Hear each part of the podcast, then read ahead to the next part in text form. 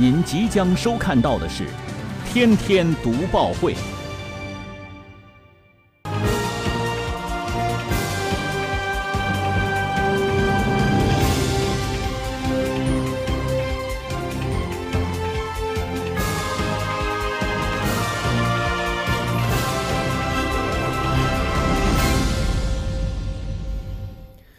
新闻有态度，做有态度的新闻。大家好，欢迎收看今天的《天天读报会》，我是陈凯。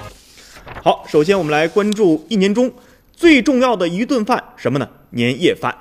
那随着人们生活观念的转变呢，大家吃年夜饭逐渐的从在家里做转向了去外面吃。进入腊月以来呢，各大餐厅呢也是年夜饭的预订非常的火爆，很多订不到餐位的顾客呢，选择了外卖自提、半成品礼盒的方式打包年夜饭。最近我们也了解到了，除夕当天呢，各大酒店下午五点到晚上九点这个黄金档的时间，包房全面告急了，仅剩余大部分的大厅席位可以选择了。据了解，大年三十当天呢，接受年夜饭预订的餐厅呢，营业时间分为上午、下午和晚上三个时段。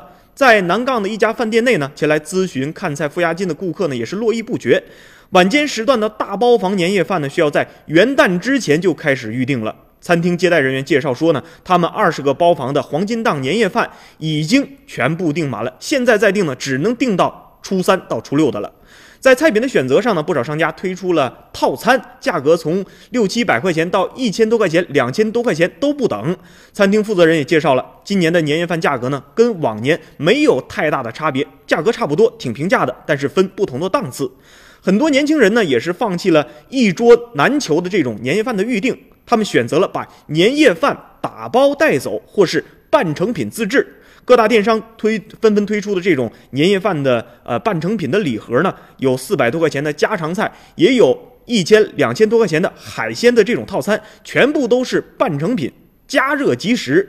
免洗、免切、免腌制的这种快捷的方式，成为了不少人的新选择。在这儿呢，我们也提醒大家，在预定年夜饭的时候啊，一定把这些押金小票啊一定要留好，防止大过年的咱们再闹出什么消费纠纷来。